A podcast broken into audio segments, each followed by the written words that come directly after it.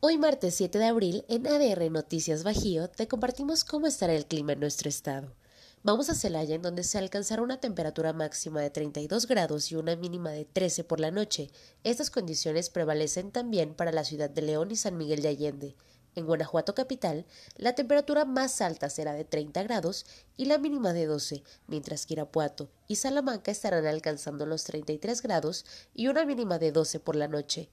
En esta cuarentena te recomendamos estar bien hidratado y hacer ejercicio. Come saludablemente.